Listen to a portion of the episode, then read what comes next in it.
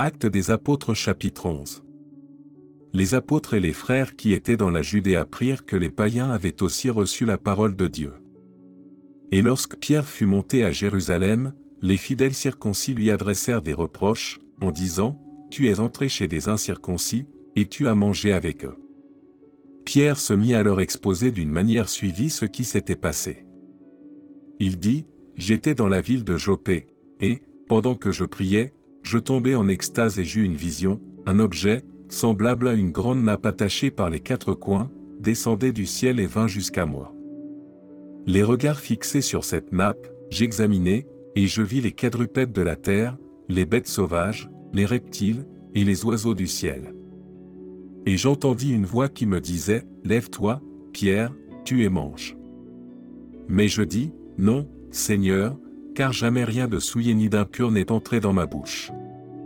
Et pour la seconde fois la voix se fit entendre du ciel, ce que Dieu a déclaré pur, ne le regarde pas comme souillé. Cela arriva jusqu'à trois fois, puis tout fut retiré dans le ciel. Et voici, aussitôt trois hommes envoyés de Césarée vers moi se présentèrent devant la porte de la maison où j'étais. L'Esprit me dit de partir avec eux sans hésiter. Les six hommes que voici m'accompagnèrent, et nous entrâmes dans la maison de Corneille. Cet homme nous raconta comment il avait vu dans sa maison l'ange se présentant à lui et disant, Envoie à Jopé, et fais venir Simon, surnommé Pierre, qui te dira des choses par lesquelles tu seras sauvé, toi et toute ta maison. Lorsque je me fus mis à parler, le Saint-Esprit descendit sur eux, comme sur nous au commencement. Et je me souvins de cette parole du Seigneur, Jean a baptisé d'eau, mais vous, vous serez baptisés du Saint-Esprit. Or, puisque Dieu leur a accordé le même don qu'à nous qui avons cru au Seigneur Jésus-Christ, pouvais-je, moi, m'opposer à Dieu?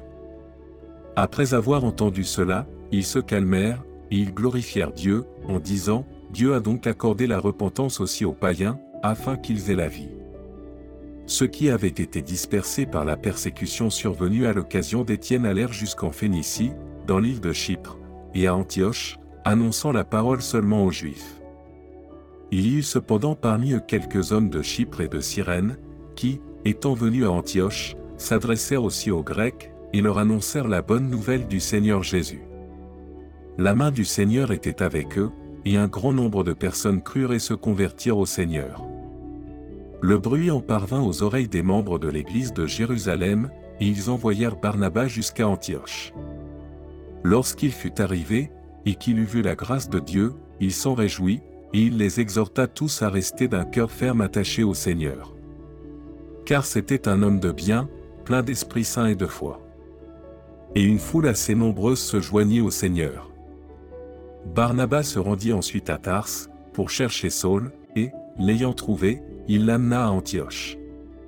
Pendant toute une année, ils se réunirent aux assemblées de l'Église, et ils enseignèrent beaucoup de personnes. Ce fut à Antioche que, pour la première fois, les disciples furent appelés chrétiens. En ce temps-là, des prophètes descendirent de Jérusalem à Antioche. L'un d'eux, nommé Agabu, se leva, et annonça par l'Esprit qu'il y aurait une grande famine sur toute la terre. Elle arriva, en effet, sous Claude.